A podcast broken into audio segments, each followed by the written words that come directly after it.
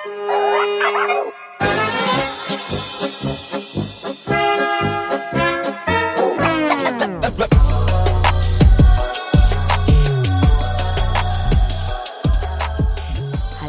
und herzlich willkommen zum Kulturell Inkorrekt Podcast. Ich bin eure Moni, eure Podcast-Hostin und ich freue mich, dass ihr wieder eingeschaltet habt.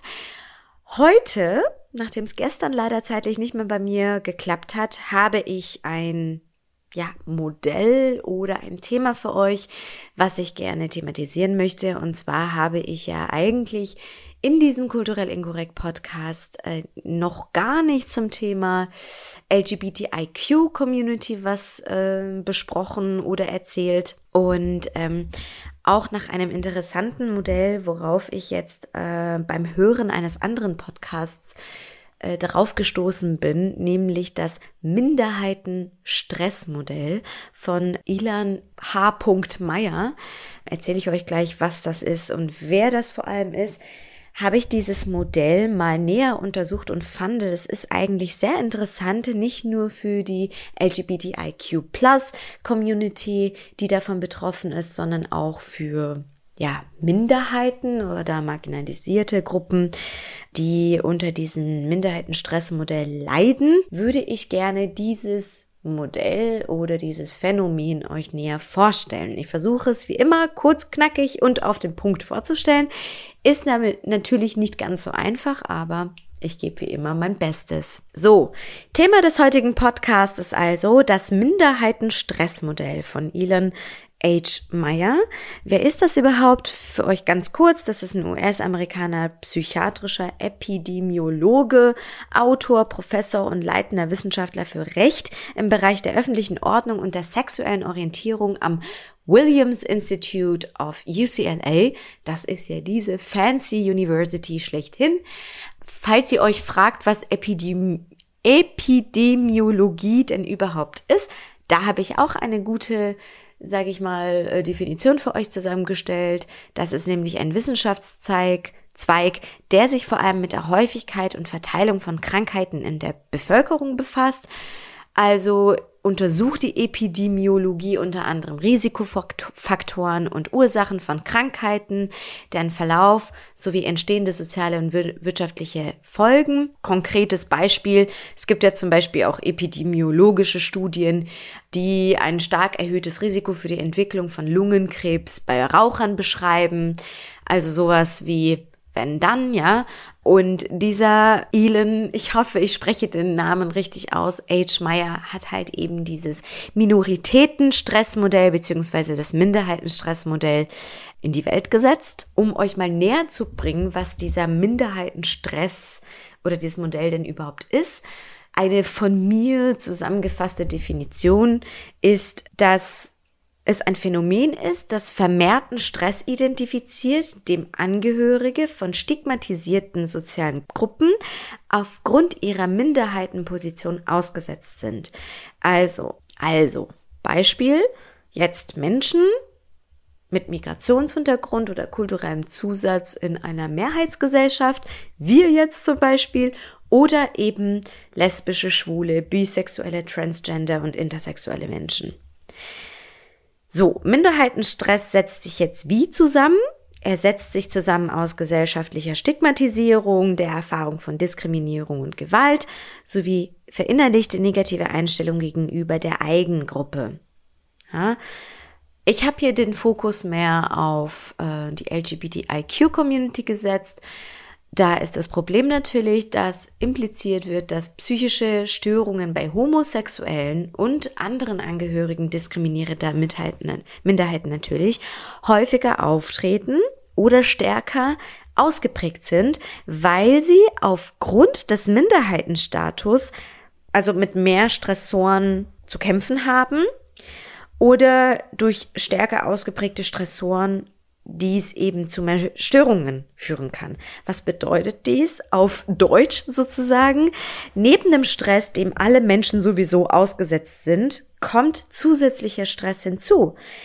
Die Herausforderung ist also nochmal zusätzlich das Leben, was eh schon stressig ist, dass sie halt mit noch mehr Stress ausgesetzt sind, ja. Die Herausforderung sozusagen, das Leben so zu meistern, ist daher für Menschen, die einer Minderheit angehören, in einer Gesellschaft, um einiges größer. Minderheitenstress ist zusätzlich auch noch chronisch, weil er sozialen und kulturellen Strukturen unterliegt. Jetzt fragt ihr euch natürlich, wie setzt sich das zusammen? Wie kann man sich das, wie kann man das irgendwie, kann man das irgendwie auseinanderklamüsern?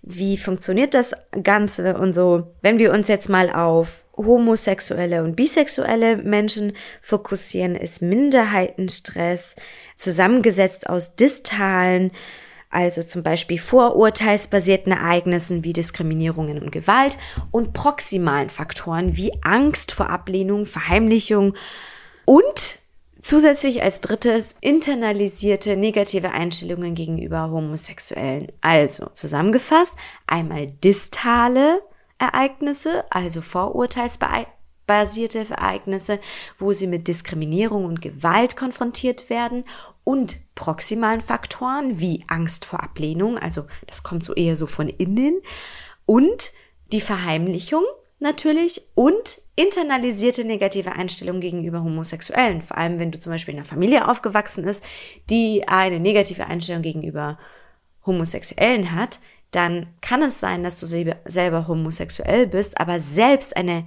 Ablehnung gegenüber dieser marginalisierten Gruppe hast, weil du das ja in deiner Erziehung oder durch deine Kultur so mitbekommen hast. Also, vom distalen zum proximalen Wirken, somit Stressoren, zum einen externe objektiv stressvolle Ereignisse und Bedingungen chronisch und akut, akut vor allem, daneben aber auch Erwartungen des Eintritts solcher Ereignisse, ferner die Wachsamkeit, die diese Erwartungen auslösen, sowie die Internalisierung von negativen gesellschaftlichen Einstellungen. Das bedeutet, objektiv stressvolle Ereignisse sind keine notwendige Voraussetzungen oder Voraussetzung, um Minderheitenstress zu erleben. Chronisch stressig kann es für dich oder für sie oder für ihn auch sein, wenn man erwartet, dass man diese Ereignisse erleben wird. Also neben der Tatsache, dass so ein Ereignis auch wirklich stattfinden kann, hat man chronischen Stress oder empfindet man Minderheitenstress, wenn man diese Ereignisse auch nur mental erwartet. Konkrete Beispiele sind jetzt zum Beispiel, konkrete Beispiele sind jetzt zum Beispiel gesellschaftliche Stigmatisierung, struktureller Heterosexismus zum Beispiel und natürlich Diskriminierung und Gewalt und viertens internalisierte negative Einstellungen. Ich werde euch jetzt zu jedem Punkt einige Beispiele nennen, die für euch das alles ein bisschen greifbarer machen. Wenn wir über gesellschaftliche Stigmatisierung sprechen, haben wir hier ein großes übergeordnetes Thema, und zwar das Thema Heterosexismus. Das bedeutet, dass man heterosexuelle Lebensentwürfe oder Lebens, ja, Lebensentwürfe einfach eine Art Überlegenheit genießen. Ja, zum Beispiel wird ja immer noch diskutiert, ob es für Kinder gut sein kann, bei homosexuellen Paaren aufzuwachsen. Da wird ja immer die Frage gestellt, ob die Gefahr bestehe, dass Kinder dadurch auch selbst homosexuell werden. Also kann man ja im Endeffekt die Befürchtung nur so interpretieren, dass Heterosexualität für wünschenswerter gehalten wird. Denn wenn Homo und Heterosexualität gleichwertig wären oder sind, ist die sexuelle Orientierung der Kinder für die Diskussion ja unerheblich. Zweites Beispiel. Wenn du deinen Arbeitskollegen von vornherein fragst, was hast du denn mit deiner Freundin oder mit deiner Frau am WE gemacht? Dann gehen die ja eigentlich davon aus, automatisch, dass ein heterosexueller Lebensentwurf oder Lebensziel automatisch davon ausgegangen wird. Das bedeutet auf der anderen Seite wieder Minderheitenstress, weil sich das Thema Hex Homosexualität, Bisexualität ja nicht wirklich in der Gesellschaft schon etabliert hat, dass man auch wirklich davon ausgehen würde, und anstatt dass man fragt, hast du deine Freundin am Wochenende gesehen, dass man sagt, hast du deinen Freund slash Freundin am Wochenende gesehen? Oder was hast du mit deinem Freund slash Freundin gemacht? Zweites Beispiel. struktureller Heterosexismus. Hier ist Fakt, dass wir neben der gesellschaftlichen Stigmatisierung natürlich, also gesellschaftlichen Stigmatisierung Homosexueller natürlich auch mit der strukturellen Verankerung von Heterosexismus in der Gesellschaft zu kämpfen haben, zum Beispiel im Recht. Natürlich auf der einen Seite kann man sagen, gut, die gesellschaftliche Situation hat sich jetzt verbessert im Laufe der, Laufe der Jahrhunderte oder der Jahre, vor allem im westlichen, in den westlichen Ländern, aber wichtige Ungleichbehandlungen bleiben vor allem auch immer noch im Recht bestehen. Vor allem, wenn man sich jetzt mal aus Seiten, aus seitens des Rechtes mal einige Beispiele herauspickt. Der Paragraph 175 des deutschen Strafgesetzbuches stellte sexuelle Handlungen zwischen Personen männlichen Geschlechts unter Strafe und wurde erst 1994 abgeschafft. 2001 trat das Gesetz über, das, über die eingetragene Lebenspartnerschaft in Deutschland in Kraft, wurde dann 2004 erweitert und 2006 gibt es in Deutschland das allgemeine Gleichbehandlungsgesetz. Allerdings ist es im Artikel 3 des Grundgesetzes immer noch so, dass zwar die Ungleichbehandlung aufgrund von Geschlecht, Herkunft, Abstammung, Sprache, Glaube und politische Anschauung sowie Behinderung aber. Allerdings ist es so, dass Artikel 3 Grundgesetz zwar die Ungleichbehandlung aufgrund von Geschlecht, Herkunft, Abstammung, Sprache, Glaube und politische Anschauung sowie Behinderung zwar verbietet, aber die sexuelle Orientierung oder die sexuelle Identität fehlt. Also, dass man nicht ungleich behandelt werden darf, wenn man eine andere sexuelle Orientierung oder eine sexuelle Identität hat. Ihr seht, wir können gar nicht äh, offener für, ja, die LGBTQ, LGBTQI-Community sein, wenn wir in unserem Gesetz, in unserem deutschen Gesetz noch, äh, ja, Gesetzes Grundlagen oder Paragraphen haben, die eigentlich strukturellen Heterosexismus zulassen. Ja, drittes Phänomen oder konkretes Beispiel natürlich das Thema Diskriminierung und Gewalt. Das kennen wir ja nicht nur, ähm, wenn wir jetzt die kulturelle Seite betrachten, sondern natürlich auch äh, aus der LGBTQI-Community, ja, wo ähm, Männer oder Frauen oder non-binäre Menschen ähm, die sich outen aufgrund ihrer sexuellen Identität diskriminiert werden oder immer noch Opfer von Gewalt werden. Und man muss es einfach sagen, liebe Leute, das ist in Deutschland noch sehr präsent. Was sind jetzt die negativen Folgen? Oder was sind jetzt die Folgen generell? Ganz groß geschrieben natürlich internalisierte negative Einstellungen.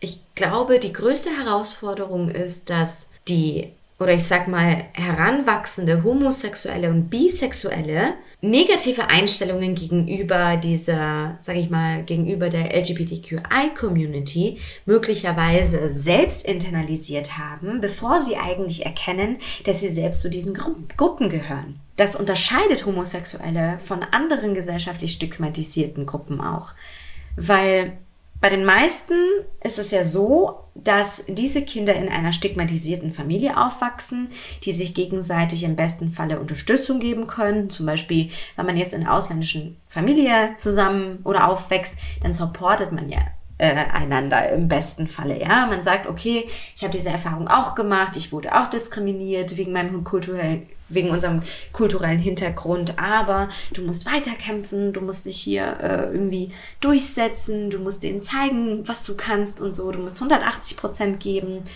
Aber das Problem ist, dass bei Homosexuellen ähm, die das Problem haben, dass sie gerade innerhalb der Familie mit besonders negativen Einstellungen konf konfrontiert werden. Auch sogar Menschen, die eigentlich relativ tolerant dem gegenüber sind oder auch homosexuelle Freundinnen und Freunde haben oder Kolleginnen und Kollegen, haben sich für ihre eigenen Kinder häufig einen anderen Lebensstil ausgemalt und reagieren dementsprechend auch negativer. Ich habe auch äh, in einem Artikel von, äh, wo ich auch ein Zitat oder eine Aussage von einem Psychologen, Martin Plödal, äh, durchgelesen, das ich sehr, ja, irgendwie traurig fand. Aber er hat im Endeffekt gesagt, LGBTQI-Menschen seien oder sind immer wieder Anfeindungen ausgesetzt, weil sie einer sexuellen Minderheit angehört, angehören. Dadurch entstehen körperlich und emotional empfundener Stress und das kann schwerwiegende Folgen haben. Lesbische, schwule, bisexuelle, transgender und intersexuelle Menschen scheinen ein erhöhtes Risiko für psychische Erkrankungen und Suizidalität zu haben. Neben der ganzen Sache, dass sie selbst diese internalisierte negative Einstellung haben, dass sie von der eigenen Familie vielleicht verstoßen werden, dass sie äh, ja körperlich und emotional krassen Stress empfinden und auch ähm, dazu neigen, dass sie diese Gruppe auch erhöhtes Risiko für psychische Erkrankungen und Suizidalität haben, ist, dass diese Betroffenen auch zu Identitätsverlust oder zu sogenannten internalisierten Homophobie konfrontiert werden oder das dazu führt, besser gesagt, weil die eigenen negativen Gefühle der, gegenüber der eigenen Homosexualität zu Selbsthass führen kann und das im schlimmsten Fall zu Depression und Selbstmordgedanken. Ja, dass sie sich denken, scheiße, ich bin jetzt homosexuell oder ja, einfach ne, transgender und dafür hasse ich mich, weil das in der, äh, in der Gesellschaft nicht gerne gesehen wird. Und das führt dazu, dass ich ja durch diesen Selbsthass noch mehr in Depression schlitter und mit krassen Selbstmordgedanken zu kämpfen habe. Also ihr seht, wenn wir diesen Minderheiten, dieses Minderheitenstressmodell, also mit Menschen mit kulturellem Hintergrund, das ein Stück weit besser verkraften können, finde ich jetzt so, meine eigene Meinung ist es für Menschen aus der LGBTQI-Community sehr viel schwieriger, damit zu kämpfen.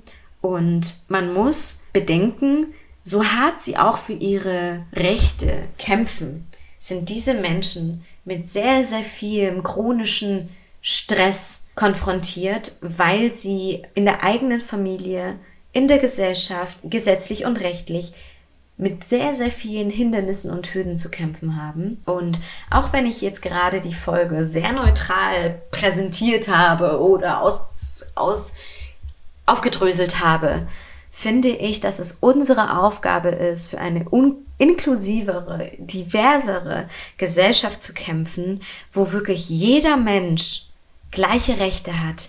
Denn oft ist es für uns gar nicht so auf den ersten Blick ersichtlich. Es kann noch einen schwulen oder lesbischen Menschen geben, der vielleicht sehr glücklich ist und äh, glücklich zu sein scheint, aber hinter den Kulissen, wenn wir vor allem dieses Modell oder dieses Phänomen von Minderheitenstress mal betrachten, sind diese Menschen mit noch mehr Stress ausgesetzt und mit noch mehr mentalen Herausforderungen und Krankheiten.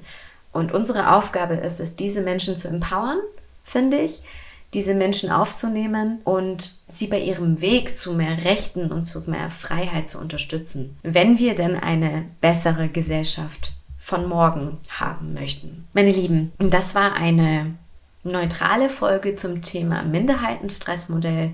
Wie gesagt, das kann man nicht nur auf die LGBTIQ-Community verwenden oder anwenden, sondern natürlich auch für uns Menschen mit kulturellem Zusatz, Deswegen sind wir Menschen mit kulturellem Zusatz auch, ja, oder neigen mehr dazu, neigen zu mehr Depressionen, zu mehr Suizidgedanken, wenn wir vor allem in einer Mehrheitsgesellschaft äh, uns wiederfinden, die äh, ja Menschen mit Migrationshintergrund oder kulturellem Zusatz, vielleicht jetzt nicht in Deutschland, sondern in anderen Gesellschaften ähm, oder in anderen Ländern besser gesagt, ähm, damit zu kämpfen haben, könnt ihr euch vorstellen, dass diese Menschen sehr, sehr krassen mentalen Herausforderungen gegenübergestellt sind. Und das war's zum Thema Minderheitenstressmodell. Ich hoffe, ich konnte euch ein Wissen vermitteln, das ihr bis dato noch nicht auf dem Schirm hattet. Ähm, ich freue mich natürlich, wenn ihr dann morgen am Mittwoch den Blog ähnlich zu dem Minderheitenstressmodell, denke ich, äh, euch durchlesen werdet. Ihr könnt euch auf www.kulturellinkorrekt.com äh, auch zum Newsletter anmelden. Da bleibt ihr immer up to date, wenn es einen neuen, äh, einen neuen Newsletter gibt sozusagen. Und ansonsten bin ich wieder nächste Woche äh, tonal oder ja, tonal sagt man das so? Keine Ahnung. Äh, für euch da. Ihr könnt auf jeden Fall wieder einschalten. Da gibt es dann wahrscheinlich wieder ein Thema zum, aus dem Bereich Interkulturalität, weil wir haben ja jetzt Politik abgedeckt und heute das Thema Gesellschaft. Dann wird nächste Woche wieder das Thema Interkulturalität slash Kultur kommen. Und da bin ich auch gespannt, was ich für ein Thema so nehmen werde. Jedenfalls freue ich mich auf jeden Fall, wenn ihr wieder einschaltet. Und ansonsten passt auf euch auf. Lasst es euch gut gehen. Genießt das Wetter und bis dann.